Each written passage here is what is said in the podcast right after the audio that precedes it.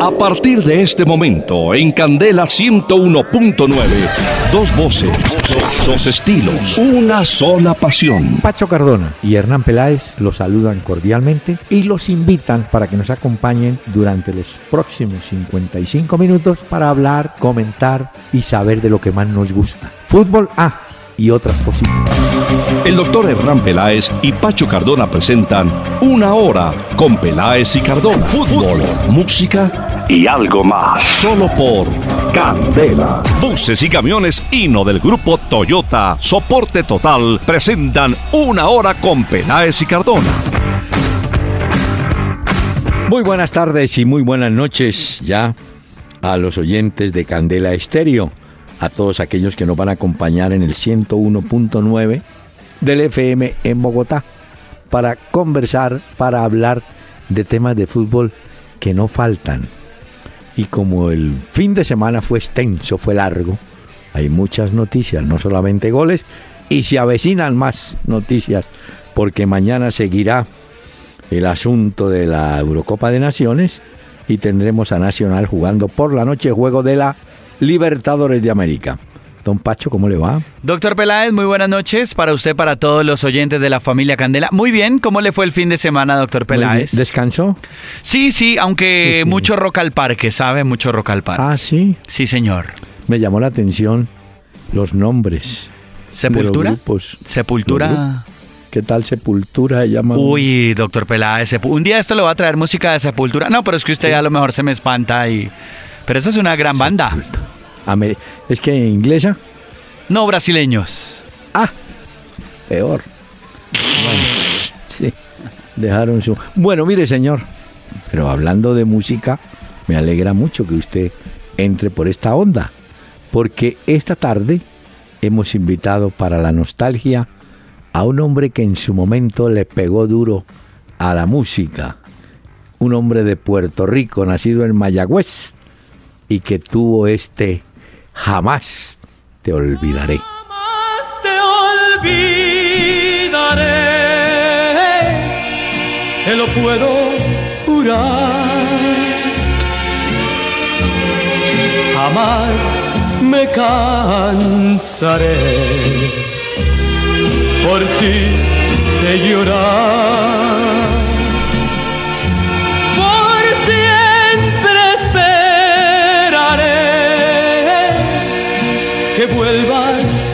Mí.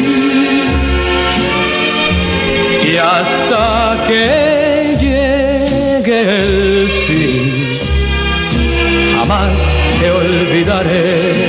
Chucho Avellané. ¿Lo había escuchado usted? No, doctor Peláez, no había tenido la oportunidad.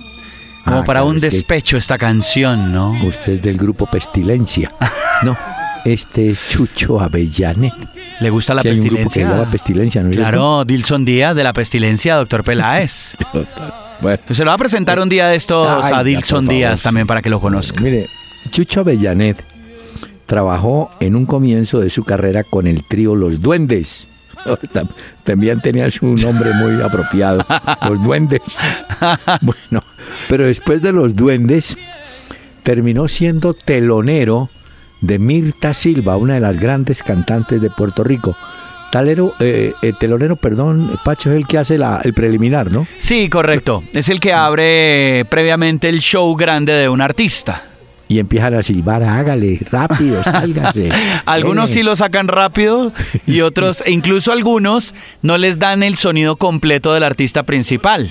Ah. sino guardan parte del sonido para el artista ya grande y luego sí le ponen todos los fierros, como dirían por ahí. Bueno, pero este después de ser telonero de Mirta Silva, se consagró como un vocalista que dejó este tema, yo creo que fue el mejor de él jamás te olvidaré. Pero es que así como en el fútbol, doctor Peláez, uno ah. tiene que empezar a buscar un lugar dentro de la cancha, empezando como mm. suplente. Es lo mismo pasa con los artistas y las bandas. Tienen que primero ser teloneros para llegar a ser grandes bandas también.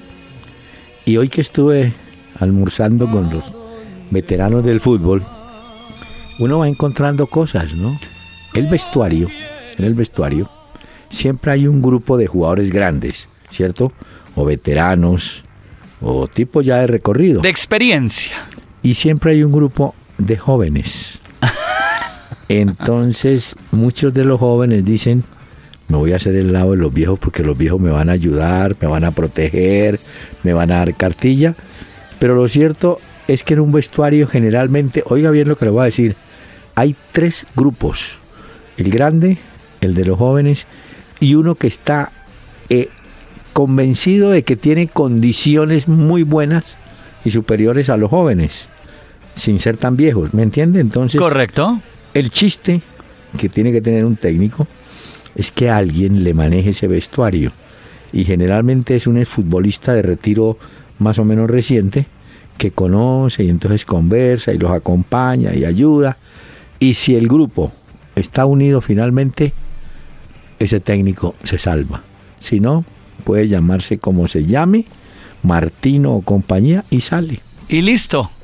Vea pues, entonces hemos aprendido el día de hoy cómo se maneja un vestuario entonces. Eh, en algunas sí.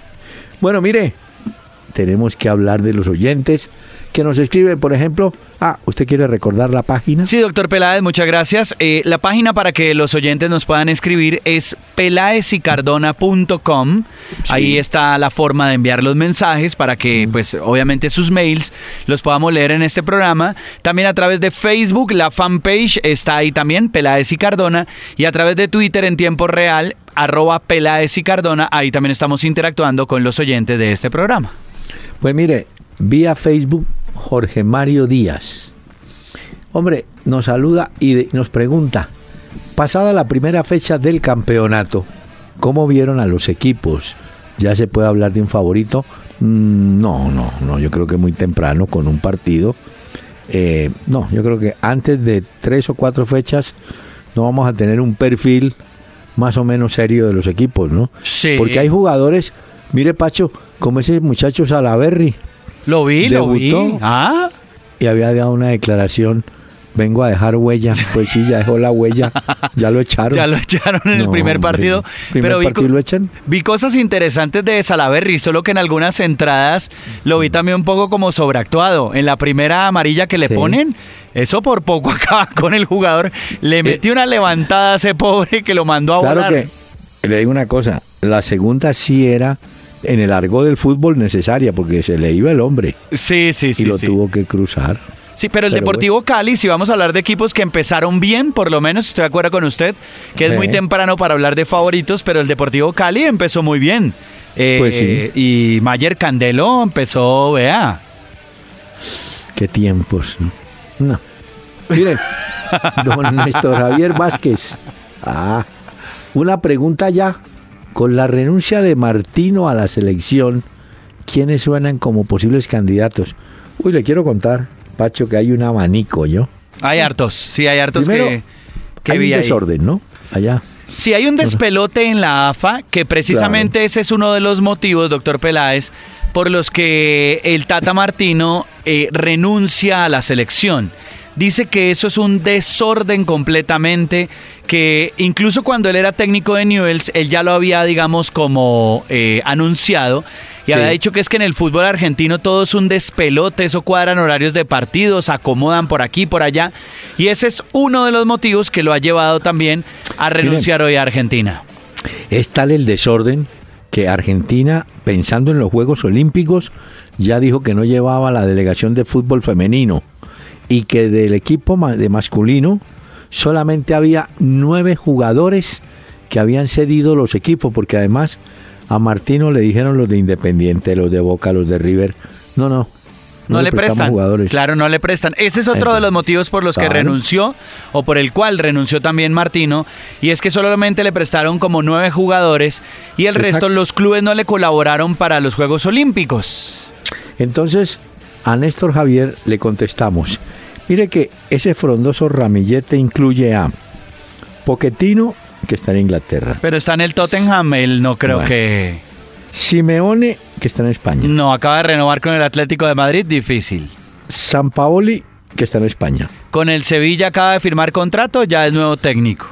Bielsa, que está en Italia. Está ahí todavía la Lazio, eso todavía no está confirmado, doctor Peláez. Bueno, pero es va a Eh, terminar por allá. Porque incluso hablaban que si no le llevaban a Bielsa a Mauricio Isla, a la Lazio, que él no se le medía Bueno. a ser el técnico de ese equipo, pero dicen que en cualquier momento estará llegando ya a Italia y asumirá las riendas de ese club. Y, y yo le diría que un candidato de la, de la ciudad es Gallardo, el de River. O sea, hay muchos nombres, pero hay un problema. La mayoría tiene compromisos adquiridos con clubes y clubes de contratos serios y grandes. Sí. Él va a ser. Ah, ¿sabe quién consiguió trabajo también? Eh, Lillo, aquel que estuvo en ¿Ah, Millonarios. Sí, ya. Se lo llevó San Paoli. Se lo llevó para el Ah, Sevilla. Para Sevilla. Claro, porque lo ha tenido en Chile. Ah, bueno. Le digo otros nombres que sonaron hoy también y que comentaban en Argentina como posibles candidatos. Eh, Peckerman, hablaron de Peckerman otra vez. Ah. Dudo mucho pues que Peckerman No, se no vaya. creo. Es que además medírsela a la selección de Argentina en este momento cuando hay tanto despelote, cuando le- eh, el Cholo Simeone en el libro reciente que escribió decía que él no iba a ser un sustituto de Martino porque le fuera mal o por Sí. no, que las condiciones se iban a dar y él en algún momento iba a ser técnico de Argentina, pero no estas son las condiciones que él busca, ¿no? Pero mire, persiguiendo con este tema, mire cómo son los cómo son las copas. Vea, se quedaron después de la Copa Centenario sin equipo. Eh, Martino salió a Argentina. Valdivieso, el técnico de Bolivia, se quedó También. sin puesto. Dunga se quedó Díaz. sin puesto. Díaz, Ramón Díaz en Paraguay. Cuatro, oiga bien, cuatro de diez selecciones suramericanas.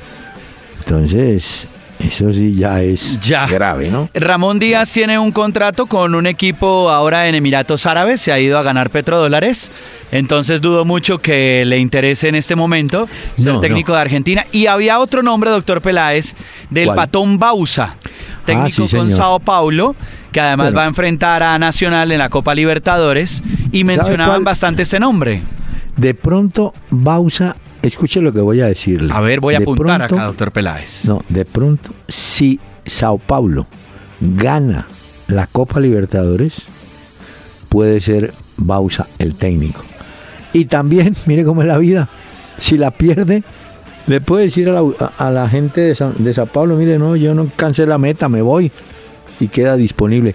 De todos los que hemos nombrado, creo que Bausa es el que puede tener más posibilidades. Ahora, el Patón Bausa ha llegado con cuatro equipos diferentes a semifinales Ah, ¿sí? de la Copa Libertadores. Rosario es. Central 2001, la Liga Deportiva Universitaria de Quito 2008. Fue campeón de la Copa Libertadores con ellos. San Lorenzo también y fue campeón con San Lorenzo 2014 y ahora llega con Sao Paulo otra vez a la semifinal 2016. Tiene un gran mérito el Patón Bausa con clubes lograr todo esto en Copa Libertadores. Ese puede ser un gran candidato. Y como dicen en el ambiente, tiene su palito para eso de la Copa Libertadores. Sí, claro. El hombre sabe cómo. Mire, Mauricio Gómez, es cierto que Santa Fe jugará con el Sevilla de España un partido amistoso. No sé. Sí, doctor Peláez. Ya se confirmó el día de hoy. Eh, Se va a jugar en Orlando, en los Estados Unidos. Este es un partido amistoso ¿Cuándo? que enfrenta campeón sudamericana contra Europa League campeón. 19 de julio, que es un sábado, en el Champions Stadium a las 8 de la noche, hora de Colombia.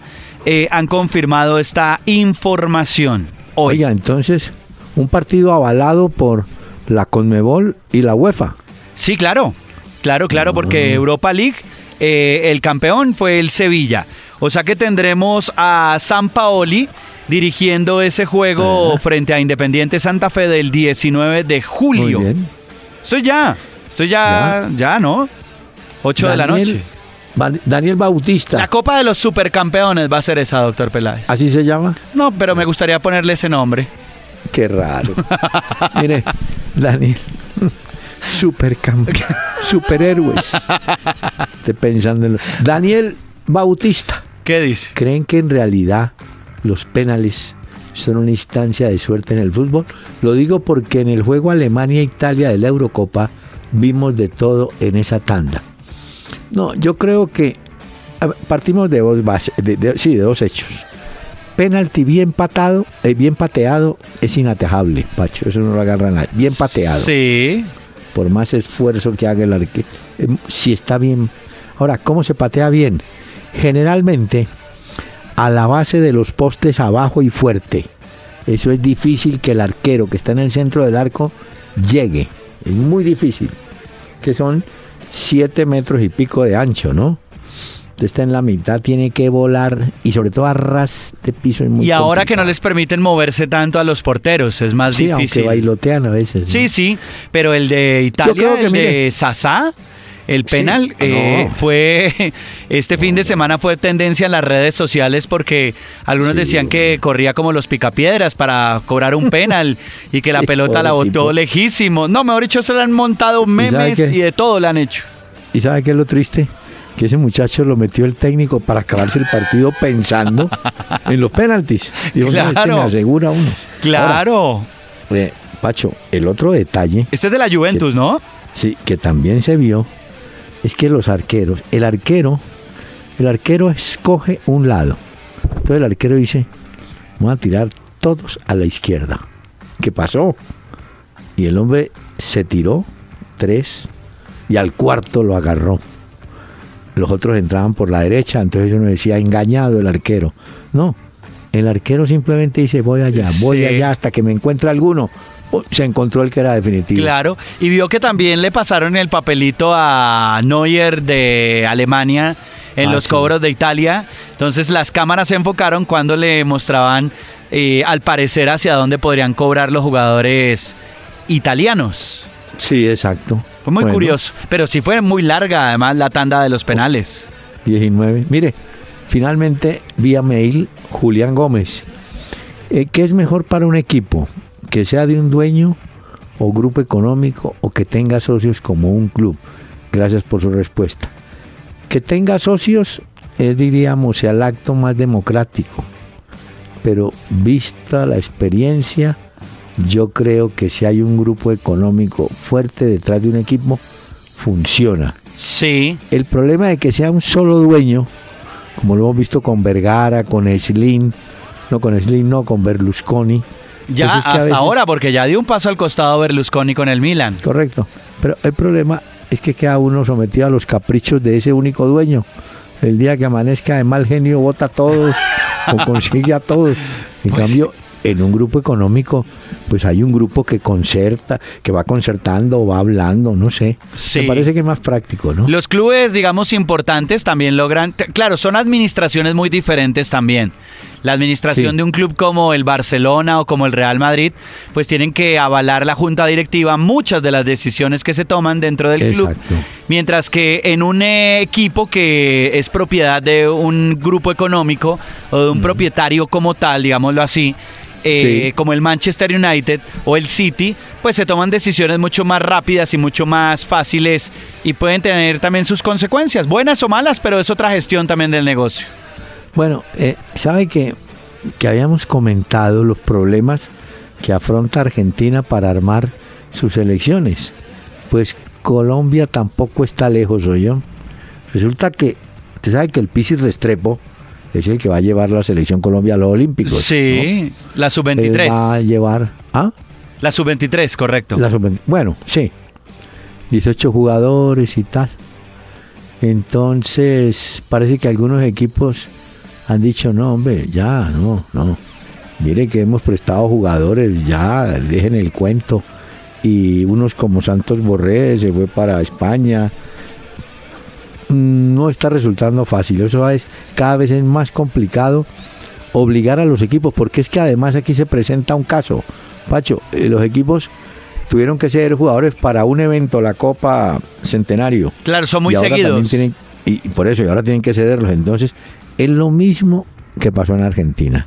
Los Boca y los River y todos se dijeron, no, no, ya, ya no más. Claro, y es un gran problema. Ahora, también porque para los clubes, eh, los Juegos Olímpicos, la parte del fútbol, no es tan importante como otros certámenes. Y eso hay que decirlo. Hay otras disciplinas dentro de los Juegos Olímpicos que son muy importantes, pero el fútbol nunca ha sido como tan importante dentro de unos Olímpicos, porque siempre hay otros tipos de campeonatos, Y- copas y esto que se llevan el protagonismo. Y le voy a decir una cosa, y tiene razón la federación. No es obligación de FIFA eh, Prestar. que los jugadores vayan a los Olímpicos. Entonces, no es fecha FIFA, no es nada. Entonces, es la buena voluntad. Y yo creo que los técnicos, empezando campeonato, lo que menos les interesa es desorganizar sus equipos que los están trabajando y dirán, mire, estamos apenas ajustando líneas. Va, va- va a haber problema ahí, yo. Creo que el plazo para que el Pisis entregue eh, la nómina a los convocados Sí. Será hasta el próximo, bueno, no el próximo jueves, pero sí el 14 de julio. De Esa es la fecha límite en la que tendrán Bueno. que entregar, bueno, estos son y, y ya avalados por los clubes. Muy bien, señor. Vea, vamos a hacer una pausa. Pero quiero hacer un homenaje a la voz de Chucho Avellanet. blanca tú tienes, me has hechizado a mí con tu mirada coqueta, con tu manera de hablar.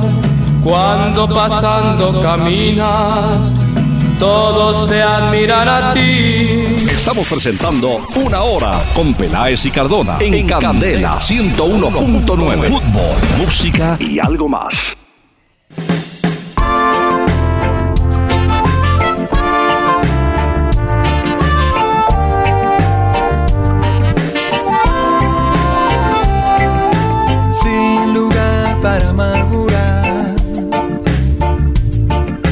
Sol de mi locura sé, profundamente anclado en mi presente. Hermoso ver uh, todo en mi exterior. Complota con amor. Esta noche, doctor Peláez, para usted y para todos los oyentes de la familia Candela, he traído a los cafres. ¿A los qué?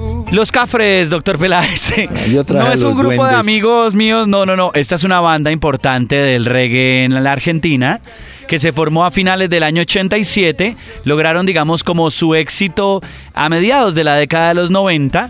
Mm. Y su primer disco se llamó Frecuencia Cafre. Esta es la nueva canción de los Cafres, la banda argentina de reggae que hoy le traigo a usted y a los oyentes. Hoy.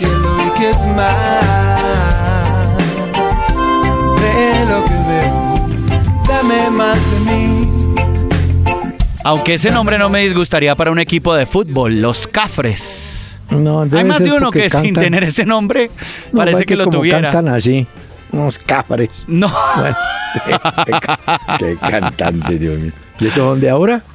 eh, Uy, no, ya llevan un largo recorrido, doctor Peláez. Largo recorrido. ¿Le gustó la canción de los Cafres? Se llama No, pues. Que el mar. Se llama así. ¿Cómo? Sé que el mar. No es secar, sino que sé que el mar te extraña, algo así. Exacto, sí, como juegan un poco con las palabras ahí en el nombre. Oiga esto, oiga. Sin importar que necio busca amor. A todo y al que nunca. Este le ponen ánimo, este cafre. Bueno, y aprovecho mire, para señor. contarle, doctor Peláez, que Charlie García está escribiendo nuevas canciones para su próximo álbum. Uy, Dios mío, qué inspiración. Charlie García. Bueno. Acuérdese que Charlie García se lanzó una vez de un balcón de un hotel, ¿no? A la piscina. Es que alguien le dijo que con esas pepas volaba. Y entonces puso a volar el tipo, qué horror. Y voló. García. Bueno. Y voló.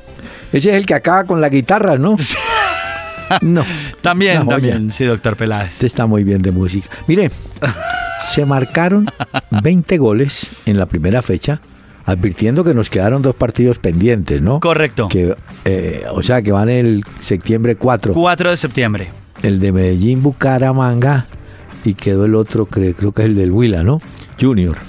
Bueno, pero mire, hubo resultados. El partido con más goles fue el de Alianza y Nacional, el que el primero del campeonato. Ese estuvo bueno. 3-3. El empate Sí. sí estuvo bueno. Bueno, Nacional eh, con una nómina mixta, por lo que tendrá su compromiso en la Copa Libertadores. Exacto. Bueno, Río Negro y Tolima, nada, 0 a 0. Cali, con buena entrada, le ganó a Tuluá, que obviamente se va a demorar en reconstruir el equipo después de lo, de lo que pasó con la salida de varios jugadores. Bueno, la equidad en Vigado 2-2 o la Patriota le gana a Millonarios 1 0. Eh, yo creo que los jugadores de Millonarios. Estuvo pobre lo de Millonarios, ¿no? En el fútbol se puede perder, estoy de acuerdo. Pero este equipo de Millonarios es más o menos conocido entre ellos, ¿no? Y a Santa Fe también se le iba embolatando el partido. Y, como siempre pasa, hay arqueros que ganan partidos, pero hay arqueros que pierden partidos. Y se puede dar el caso de, de Viconis, que es bueno en unos partidos, pero aquí también se le fue la luz y contribuyó pues a la caída de Millonarios, ¿no? Ahora viene el clásico. Eso es distinto. Ese fin de semana, doctor Peláez, Eh, exacto. ah, ahorita me da la fecha. ya le doy un momento la fecha. Jaguares le ganó a Fortaleza, autogol. Santa Fe sufrió, sufrió Mm. hasta que al final le ganó con un remate, de- no gol de Anchique, de Anchico, para mí fue remate de Anchico, pega en el camino en un jugador y engaña al arquero que lo había hecho bien, un arquero debutante en el, en el equipo de Boyacá Chico. Bueno, ganó Santa Fe 1 a 0, pero Al final, al final, presentó muchas caras nuevas dentro de sus futbolistas.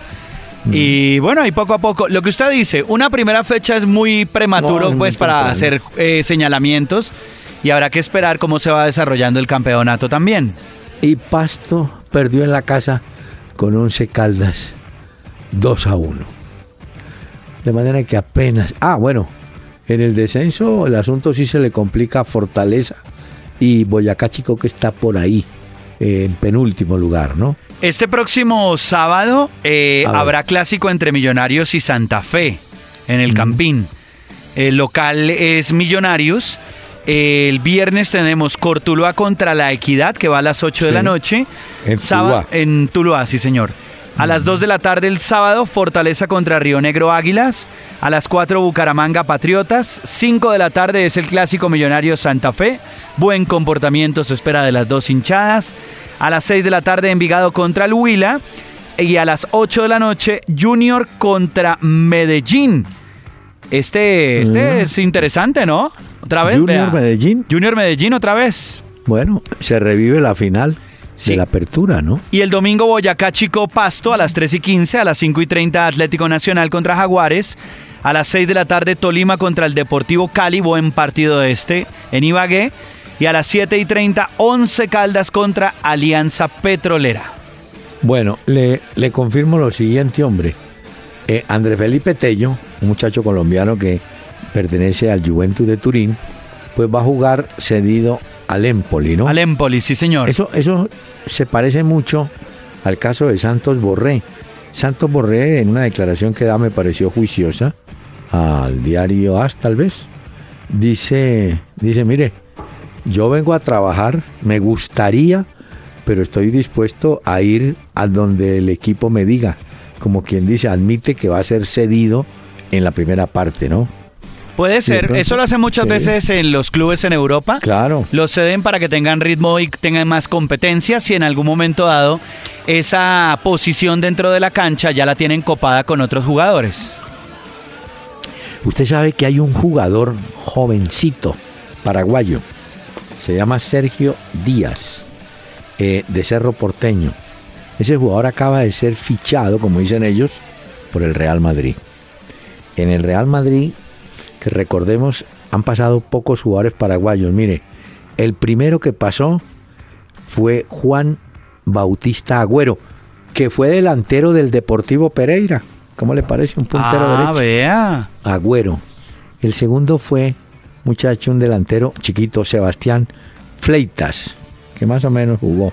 Hay un tercero, no tengo, no me acuerdo si es Camilo, bueno, pero ese no. Y ahora este muchacho sería el cuarto que va a ser cedido al Castilla. Es un- una filial del Real, ¿no, Pacho? Sí, correcto. Correcto, sí, señor. Bueno, ¿Y Y usted, entonces- vi- usted vio el escándalo o lo que están investigando de Renato Sánchez, el jugador portugués? ¿qué pasó? Eh, usted sabe que este ha sido la sensación, ¿no? Este jugador, Sí. Renato Sánchez. Pues resulta que dicen que al jugador eh, sus padres lo registraron cuando tenía cinco años de edad. Sí. El registro civil data de cuando tenía cinco años. Entonces, ahora dicen que al jugador, del nuevo jugador del Bayern Múnich, lo vendieron con una edad que no es la que tiene realmente. Lo vendieron ah. con 18 años, si no estoy mal, y tendría en realidad 24 eh, años. Hmm. Bueno, eso es muy común en el fútbol de África. Recuerde usted que eso ha pasado y muchas veces de buena fe. Eh, nace un muchacho por allá en algún sitio perdido y hasta que no baja a la civilización, si la palabra se me permite, lo pueden inscribir. Resulta que ya ha estado dos o tres años allá en esos sitios perdido. Entonces cuando lo inscriben, le ponen fecha de nacimiento pues la de ese, de ese día y resulta que viene con tres años más. Pues no sé, hay otros que hay otros también que han cambiado su edad simplemente por tratar de eh, meterse en campeonatos o tratar de negociar de una ah, forma diferente. Pero en el caso de Renato Sánchez, que ha sido noticia, eh, hablan y es que el jugador al parecer fue registrado, eh, el registro civil se hizo, tiempo después era porque sus padres se habían separado.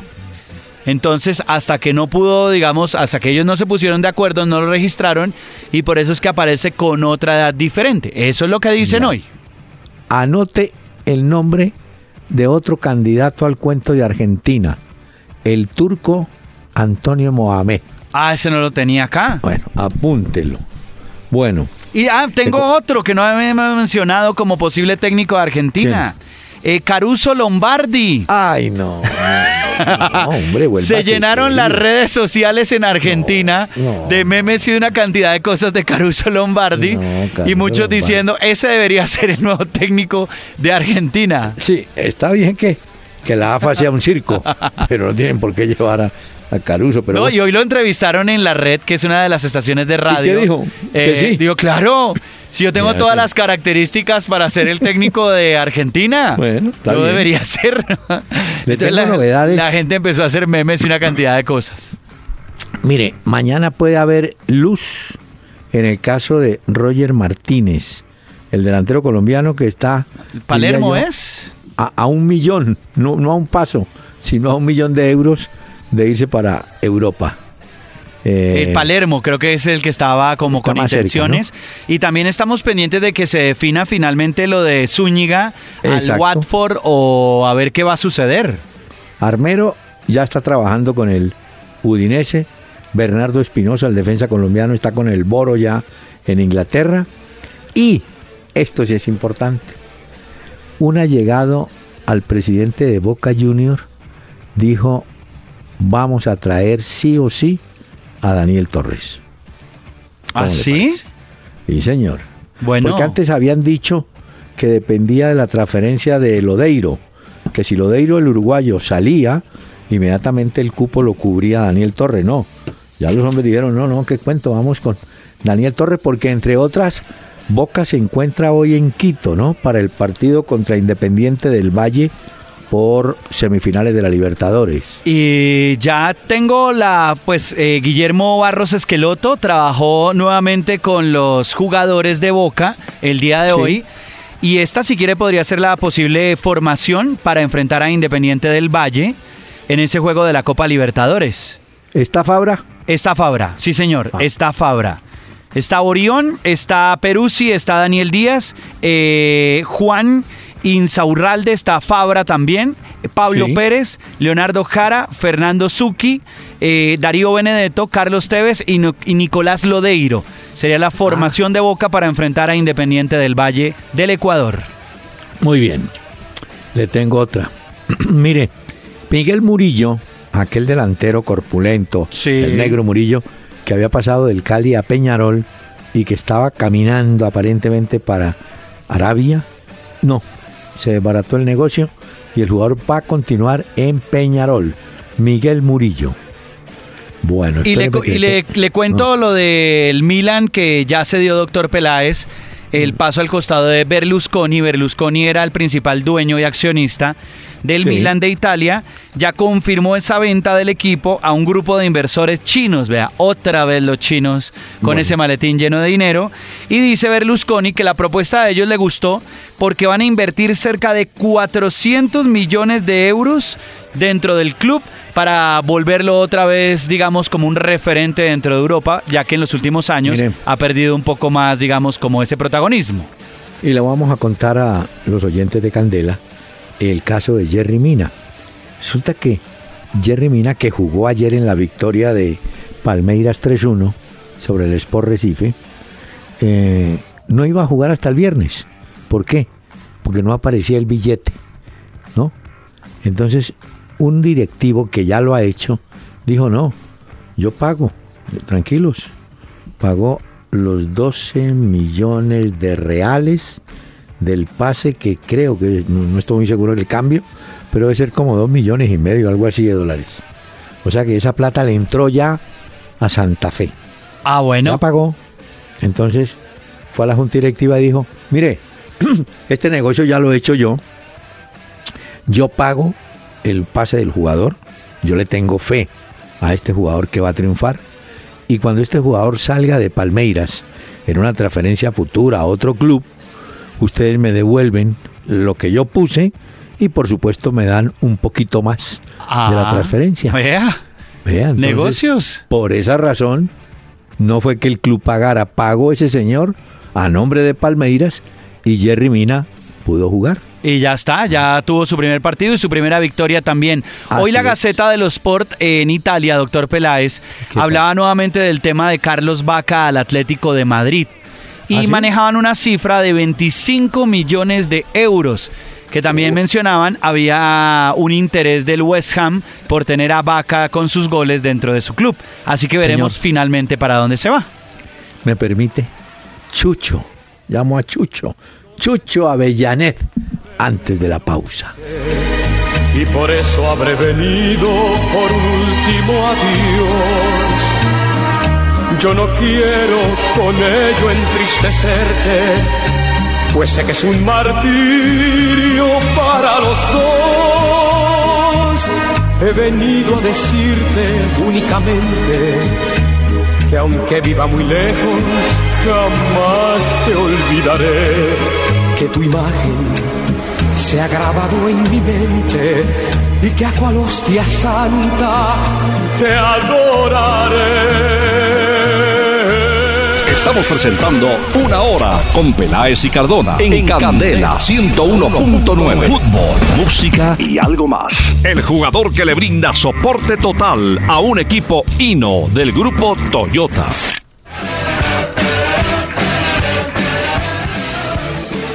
El ¿Sabe qué? ¿Qué, doctor Peláez? ¿A qué jugador eh, le quiero poner fe para mañana en el partido ante Palmeiras? Eh, perdón, ante Sao Paulo. Pasa que están, han estado trabajando en la cancha de Palmeiras eh, al jugador Miguel Borja. Ese es.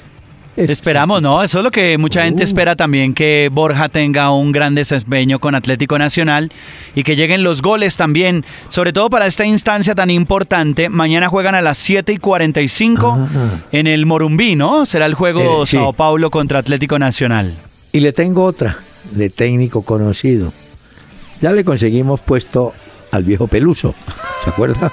El viejo se fue para- Sí, para sí, sí, sí. Bueno, pues uno de los candidatos para dirigir a la selección boliviana, porque usted vio que sacaron a nuestro Sí, sí. amigo Valdivieso, uno, hay, hay tres. Miguel Ángel Russo, el venezolano César Farías y Gustavo Costas. Ah, Ya. sí. Sí, señor. Bueno, candidatos para Bolivia. ¿Alguno? Claro, para Bolivia. ¿Alguno? De pronto. Sí, claro, tiene que, va a sonar ahí a lo mejor. En una de estas. Doctor Peláez, entonces nos quedamos con Borja como Con el Borja. jugador Gino que le da soporte a su equipo. Sí, yo bueno, entonces oigamos este mensaje. ¿Cansado de cargar varios viajes que no son rentables para su negocio? Tranquilo, siempre habrá una mejor opción. Pásese a Dutro City de Gino, con 5 toneladas de capacidad de carga bruta, la mejor opción por sus características y rentabilidad. Gino, soporte total. Mayor información en www.gino.com.co slash Dutro City. La capacidad de carga bruta es igual al peso bruto vehicular menos el peso vacío del chasis. La capacidad de carga neta se obtiene restando el peso de la carrocería a la capacidad de carga bruta. Bueno, Hoy, doctor Peláez, una de las cosas más comentadas en Europa ha sido el traspaso de Nani, del jugador Ah, portugués, que Al va Valencia. del Fenerbahce al Valencia. Tres temporadas se llevan a Nani al fútbol español. y allá se va a encontrar con su paisano, el hombre de Portugal, André Gómez, también, ¿no? Sí, pero este Nani es de esos futbolistas que también uno como que esperaba un poco más. O bueno, no sé. Es un poco como lo que, lo que pienso yo. Y al final, pues, ahí, Ay, ¿no? hombre, un jugador que eh, juega bien, que lo vimos bien, es ese Ener Valencia, el ecuatoriano. Muy bueno. Ese, ese muchacho pertenece al West Ham de Inglaterra. Pues ¿cómo le parece que así, como quien no le interesa, el club dijo, ¿cuánto ofrecen? 12 millones de euros. No, tranquilos, déjenlo acá. O sea, no lo quisieron transferir y parece que obviamente en estos casos los jugadores presionan no porque realmente quieran cambiar de aire, sino porque en el camino hay una comisión. Imagínense, de los 12 millones le corresponde al jugador un, un porcentaje. Entonces, por ahora, nada. Bueno, le confirmo al Real Madrid, al Barcelona, y no sé si al Atlético, no, no estoy seguro. Les piden, por favor, devuelvan billete que a ustedes les ayudó mucho el Estado. Es cierto. Los que multaron y la noticia se conoció el fin de semana eh, son Real Madrid, Barcelona, también Sí. están el Valencia, el Elche, el Osasuna y el Athletic Club. Son los sancionados que tendrán que devolver mucho dinero porque ellos recibieron ayudas estatales. Entonces, lo que dicen de estas ayudas estatales es que se beneficiaron en su momento de esto y al Real Madrid también eh, hablan de unos 18.4 millones de euros por la cesión de terrenos entre el club y el Ayuntamiento de Madrid. El Valencia, Hércules y el Elche deben devolver 20.4 millones y también aparecen por ahí, por supuesto, el Valencia y el Barcelona por haber recibido estas ayudas estatales. Así que les toca a todos bajarse del bus y devolver esos dineros con los que eh, ayudaron, se beneficiaron y eran ayudas ilegales porque no a todos se les estaba ayudando de la misma forma. Mañana sobre las 2 de la tarde tendremos el primer juego de semifinales de la Eurocopa de Naciones. Van a jugar Portugal y Gales. Hay una novedad en el equipo portugués, yo creo que hasta última hora. Eh, Pepe, el zaguero central, que ha venido siguiendo titular en todos los partidos, empezó jugando con eh, Carvalho, con Ricardo Carvalho. Que será baja en el partido de mañana. Claro, después jugó con Fonte. Parece que Pepe, bueno, hasta mañana le hacen el, la última prueba, pero creo que no alcanza. Y en ese, en ese momento, el técnico Fernando Santos de Portugal tendrá que poner a Carvalho, a Ricardo Carvalho y a Fonte como pareja de centrales para chocar contra Gales. Es la novedad para el lado portugués. En. Gales también hay bajas porque Aaron Ramsey no va a poder jugar mañana. Eh, Ah, lo- los famosos ¿no? van a poder dormir tranquilos, sí, por suspensión.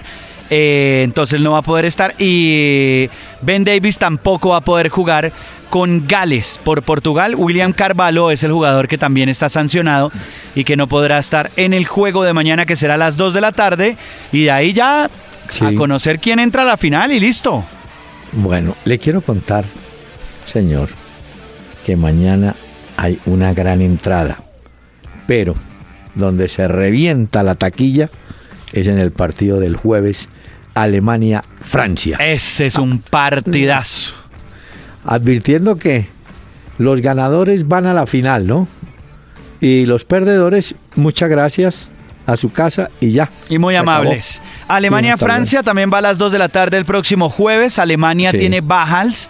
eh, bajas, perdón, eh, tiene algunas sanciones. Hummels, por ejemplo, es un jugador que por sanción no podrá estar. Eh, Sami Kedira por lesión y Mario Gómez también por ah. lesión. y está en dudas Van Steiger por un problema de rodilla. Todavía lo están evaluando. Y ese es el que tiene que jugar. Ah, claro, este sí tiene que rápido recuperarlo. Bueno, y de España, no, de Europa. De Francia. No, no. Eh, ah, tiene novedades de Francia. Sí, de Francia que dijeron que el técnico francés eh, Deschamps, él seguiría. Pase lo que pase con Francia en el juego del próximo jueves, él va a seguir al frente de la selección eh, francesa. Ya lo han ratificado el día de hoy. Que, el técnico de Islandia, después de ese espectacular recibimiento en Reykjavik, también renunció, dijo que se iba. Eso ya estaba más o menos. El sueco, dice usted. ¿no? El sueco. El sueco estaba convenido, ¿no? El sueco ya se sabía que se iba y porque ahí hay dos técnicos en la selección de Islandia, el sueco y el islandés, el odontóloga. Él es el que va a continuar con el equipo, eh, con la selección, y es el que va a mantener esto. El recibimiento de esta gente en su país ha sido una cosa impresionante, ¿ah? Bueno, mire, le voy a contar una historia modesta pero bonita. A ver. Resulta que el equipo ecuatoriano que se llama ahora Independiente del Valle, que va a jugar contra Boca. El jueves. El jueves. Independiente del Valle es relativamente nuevo. Nuevo. Fue fundado en 1958 y fue fundado por un grupo, oiga bien, de zapateros encabezados por José Terán, que era un hombre amante del fútbol, que era hincha independiente de Avellaneda entonces resolvió ponerle a ese, a ese equipo que ellos fundaron Independiente. Y llegó un momento inclusive que él murió, que después el Independiente se llamó el Independiente José Terán. Y ahora finalmente Independiente del Valle. Es un equipo novedoso. Mm, obviamente en el mano a mano con Boca pues no está para ganar pero ha hecho un esfuerzo enorme. No, pues si está y ahí. Se arrimó. Ha hecho méritos también. Y acabó con grandes también en la Libertadores. Exactamente. Bueno, ahí está. Y hoy, doctor Peláez, se conoció el valor de la boleta más costosa para el Mundial de Rusia 2018. ¿Cuál? La más cara, 1.100 dólares. Pero usted supo la otra novedad. Usted compra la boleta ¿cierto? Sí. Recibe la boleta y con esa boleta usted entra a Rusia como si tuviera visa. Sí, no necesita visado para entrar. nada. Usted con la boleta entra. ¿Ah? Vea. Así va a ser. La más barata es de 105 dólares, pero será en la fase de grupos del Mundial de Rusia 2018. Y hoy se conoció cómo la FIFA eh, va a manejar también por eh, un previo sorteo e inscripción la venta de la boletería para el próximo Mundial del año 2018, que ya se nos viene, ya esto ya. Usted supo, no sé si que contamos nosotros, que Comesaña volvió a conseguir equipo en Uruguay. ¿No? No, creo que no, doctor Peláez. Bueno, mire, la historia es que estaba pasando vacaciones en Miami, su último equipo había sido Sudamérica, y cuando venía para Colombia, inclusive venía para Barranquilla, y después venía a Bogotá, donde tiene familia, lo llamaron y le dijeron, mire, usted comenzó su carrera en este equipo Racing de Montevideo, por favor, ¿qué tal si viene y nos da una manito? Y es nuevo técnico de defensor, de perdón, de Racing. A ver. Y sabe que si no me ah. gustó del fin de semana, doctor Peláez, que los medios de comunicación, eh, siendo un momento íntimo y doloroso también para Teófilo Gutiérrez, ah, la pérdida de su abuela, de doña Aura, que además eh, le aportó mucho en la infancia a Teófilo, estaba muy mal el jugador y los medios a meterse allá en el entierro, que a mostrar a Teófilo en esa faceta. Hombre, yo creo que ese tipo de cosas deberían hacer parte también de la intimidad de los futbolistas. Pero eso sí es del director del noticiero, pues. No, pero es que eso sí. Óigame. Aquí somos expertos y nos gusta mandar las cámaras a la familia del jugador, a donde la mamá, a ver qué está pasando. Mercado de lágrimas se llamaba una sección de qué nos pasa. Ah, Mercado de, Lágrimas. Álvaro Pereira, un lateral uruguayo de la selección que ha caminado, que inclusive se llegó a decir iba para Boca. Y nosotros dijimos, pero ¿cómo? Si ya está Fabra. Bueno, Finalmente, Pereira, el uruguayo, firmó por un año a préstamo con el Cerro Porteño de Paraguay. ¿Oyó? Entonces ya. Álvaro Pereira. ¿Y usted qué va a hacer un viaje próximamente, doctor Peláez? Eh, cuando pase por Barcelona, no se le olvide probar la nueva cerveza que han sacado eh, en homenaje a Gerard Piqué, la Pickenbauer. Se llama ¿La cerveza Pickenbauer. Es la cerveza que están vendiendo en algunos lugares de Barcelona ahora, homenaje a Gerard Piqué. Hay gente atrevida, ¿no? Beckenbauer, es decir, ¿qué tiene que ver Franz Beckenbauer? Semejante elegancia de defensa, de calidad con... Ay, Ah, pero así se llama la cerveza. Y también tiene que probar eh, algunos de los vinos que tiene dentro de su viñedo Andrés Iniesta. Don Andrés Iniesta eh, tiene también su marca de vinos en España y, y los distribuyen muy bien, doctor Peláez. ah, bueno. Mire, Jorge Valdano, usted lo recuerda. Sí, claro. eh, Está presentando con sobre- Bain Sport en España el fútbol. Sí. Bueno, hoy tuvo una frase, una definición sobre el fútbol de Argentina y dijo, hoy el fútbol de Argentina no existe. no, no hay un estilo reconocible. El fútbol argentino es Messi. Bueno, eso se parece a lo que siempre se dijo en Colombia en la década del 90, que el fútbol de Colombia, el estilo era Valderrama. Ese era el estilo que tenía Colombia, ¿no? Y aquí Valdano dice, no, el estilo es Messi, lo demás. Ahora, lo que pasa es que Messi en el Barcelona, mira a la derecha, estaba Alves. Mira a la izquierda, está Iniesta. Mira un poco para atrás, estaba Rakitic. Eh, Busquets le podía ayudar. Miraba a los de adelante, allá estaba Neymar y estaba ese Suárez. En Argentina, ¿qué? Mira a Biglia. Sí, no, no, no, no. No, No, están perdidos. Empezando por la AFA, están completamente perdidos los argentinos Sí. en este momento. Señor. Y pasan momentos muy difíciles. ¿Ya? Déjeme recordar. ¿Nos vamos sí, a ir? ya. Doctor Peláez, pero no hablamos de la presentación de Mourinho con el Manchester United, de Pep Guardiola No, con el si- si City. no, siquiera alteramos la programación y seguimos. Vea, mejor déjeme a Chucho a Avellanet y a los oyentes, muchas gracias por acompañarnos. Te lo puedo jurar. Jamás cansaré por ti de llorar. Por siempre esperaré que vuelvas a mí y hasta que llegue el fin, jamás te olvidaré.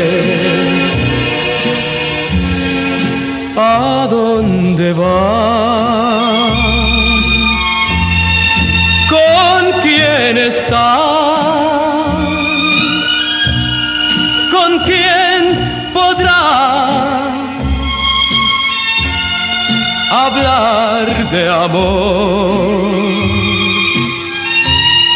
¿A quién tendrá? Buses y camiones Hino del grupo Toyota. Soporte total presentó Una Hora con Peláez y Cardona.